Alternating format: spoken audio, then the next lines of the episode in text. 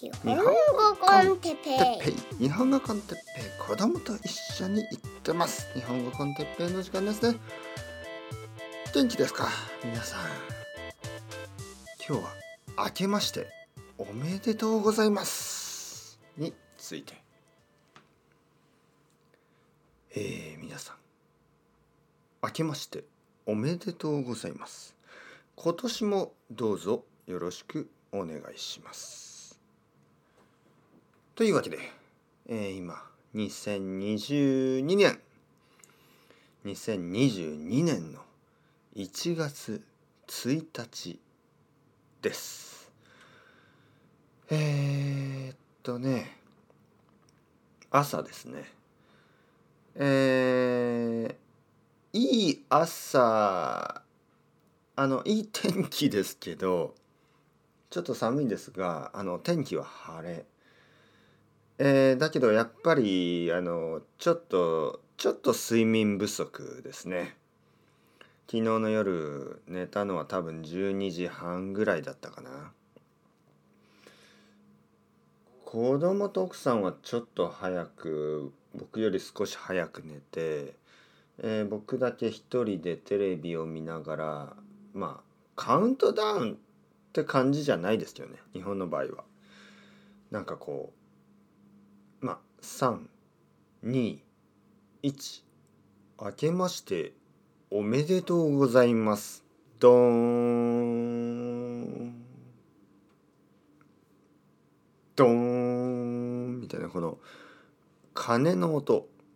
お寺ですね。お寺にある鐘をお坊さんが打つんですけど打つと言いますね。鐘を打つ、えー、花火とかは普通はないです。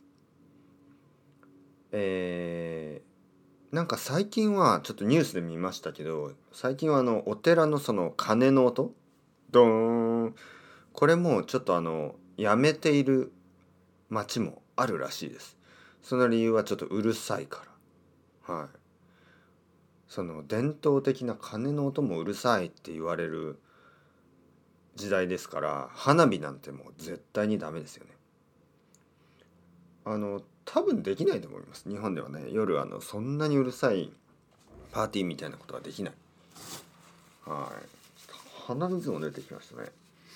とにかく あの結構たくさんの皆さんもそうだと思いますけど1月1日の朝というのはまあ僕は悪くなかったですよ。僕は悪くない。12月3えっ、ー、と12時30分ぐらいに寝たんでまあ朝多分7時まあなんか7時ぐらいから子供が動いてましたからね。なんかもうまあまあでも7時間ぐらいは眠れたかな。でもやっぱり昨日とかは8時間ちゃんと寝たんでまあそういう日に比べるとねちょっともうあのあれっていう感じ。あ今日長いなこの後。長い一日になるなっていう感じ。まあまあ人によってはね毎日毎日6時間ぐらいしか寝てない人もいるかもしれませんがまあ僕は毎日最近は8時間ちゃんと寝て、えー、エネルギーがね十分あったのでまあ7時間ぐらいだとちょっとちょっとあの朝から元気が十分じゃないっていう感じですね。だから2020年の2022年の始まりとしてねまあ毎年そうですけど始まりとしてはまあこんなもんですよまあ、エネルギー本当に100%であの1年の始まりを迎えたいと思いますけどまあやっぱりあのカウントダウンというのがありますからね大晦日があるんでほとんどの人はまあスタートとしては僕よりももっともっとひどい状態ということは想像できます。ね、もうまだ寝てるでしょうね。今実は朝9時ぐらい。はい。1月1日の朝9時ぐらいですまだ多分ほとんどの、え人たちは寝てるかもしれない、うん、ちょっとあの残念ですよね。本当はやっぱりあのいつものようにスタートするべきなんですけどあの多分昨日の、まあ、12月31日の夜は多分たくさんの人がいつもよりもねちょっと多く食べたり、はい、僕たちもそうでした。昨日は寿司を食べたしえー、ケーキを食べたし、えーなんかフライですね。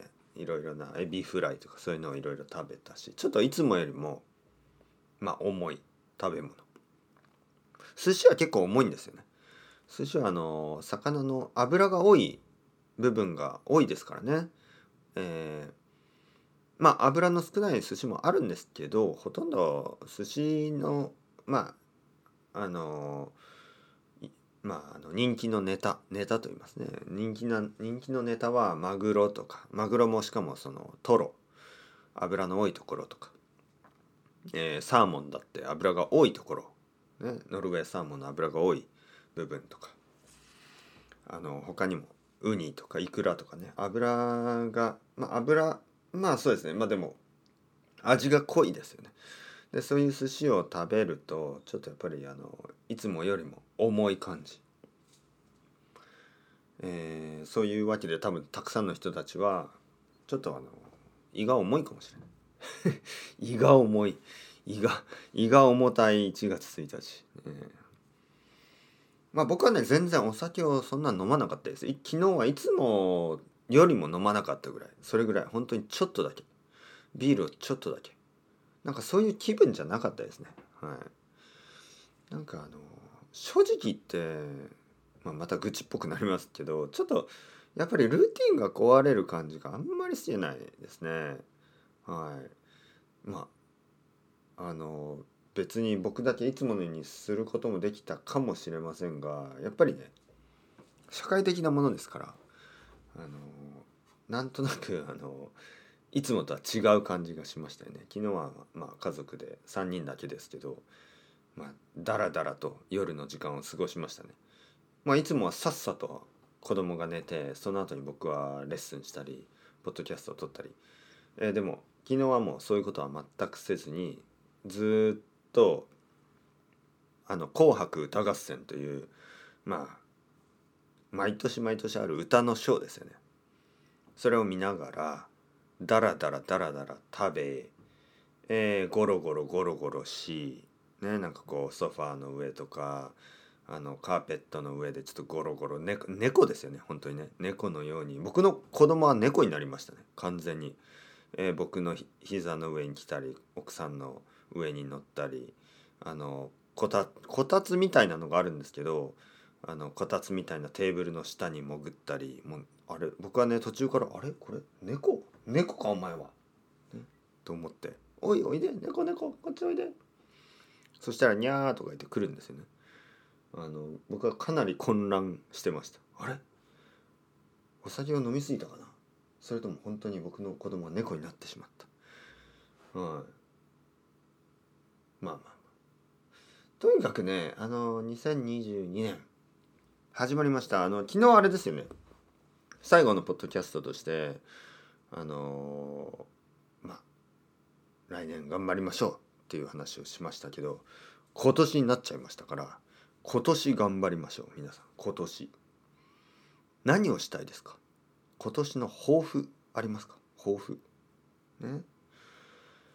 えー僕はあの多分前回言いましたよねようにあの3つのあの漢字のえーまあ熟語を言いたいと思います。一つ目習慣。ルーティンですね。習慣。これはまだまだあの続ける。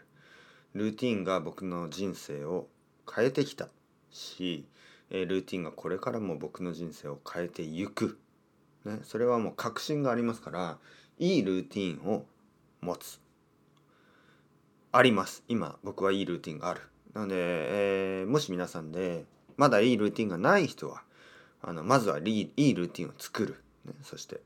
そして、えー次はですね継続。それを続ける。ということです、えーいいルーティンがあっても続けないと。それはルーティンとは言え言えません。続けるですね。はい、言い訳はしない。ああ、今日はできない。だからこうこういう理由で、ああ、えー今週はダメだ。なぜかというと、もうそういう言い訳はしません。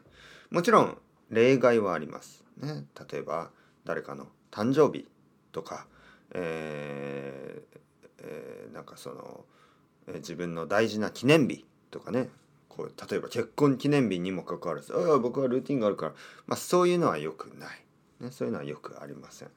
そういう特別な特別な特別な時を除いてはルーティンを続ける、え継続する、ね、そして想像でしたね。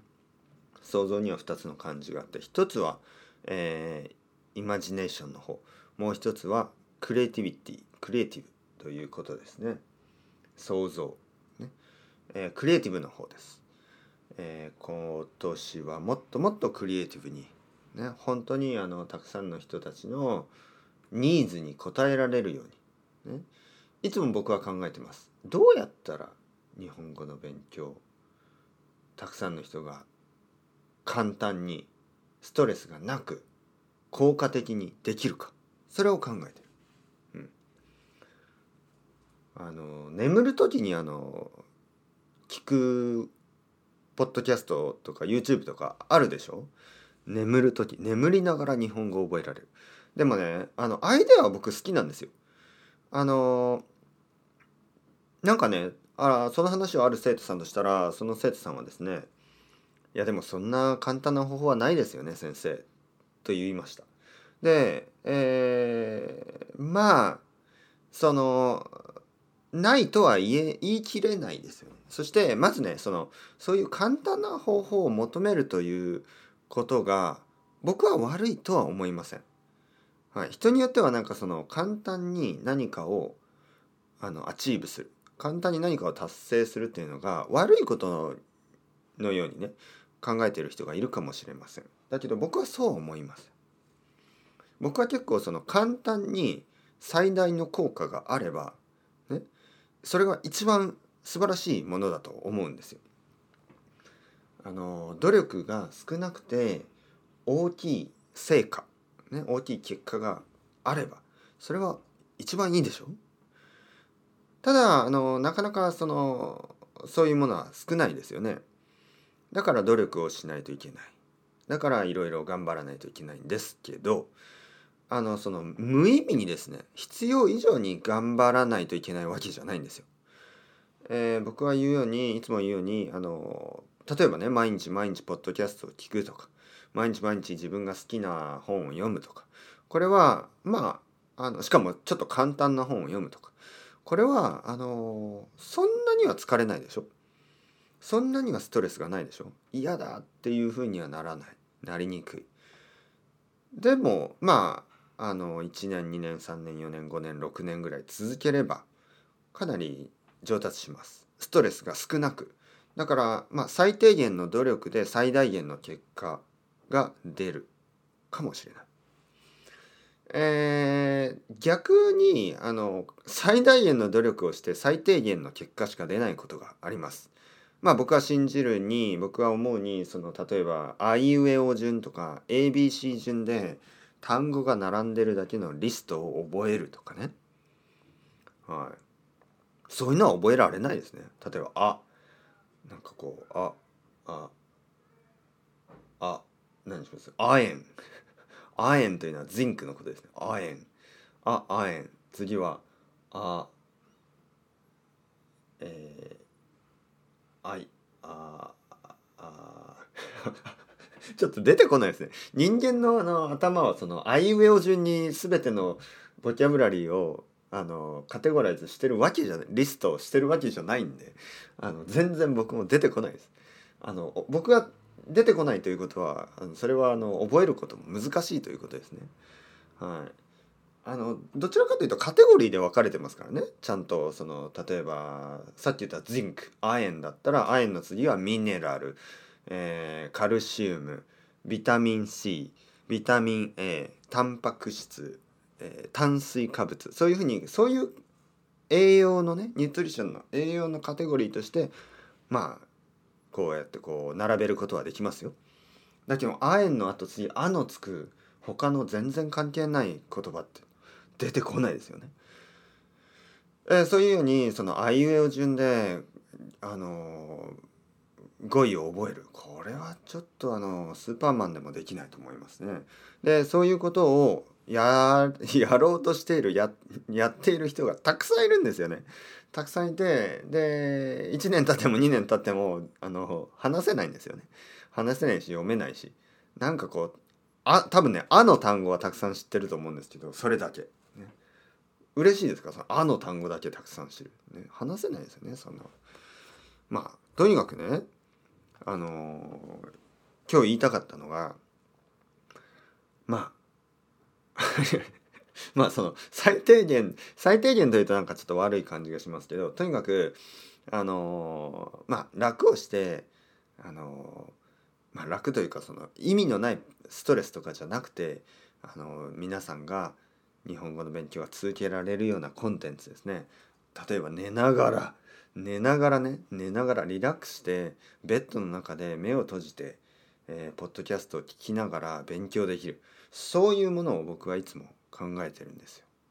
で今実はアイデアがあります。だから2022年もしかしたら結構早い段階であのそういうコンテンツとかが聞けるようになるかもしれません。ね、なんで今年はね想像クリエイティブクリエイティブに頑張っていきたいと思います。皆さんも今年もどうぞどうぞ日本語コンテッペイそして鉄平をよろしくお願いします。えー、頑張っていきましょう2022年。それではまたねまたねまたね。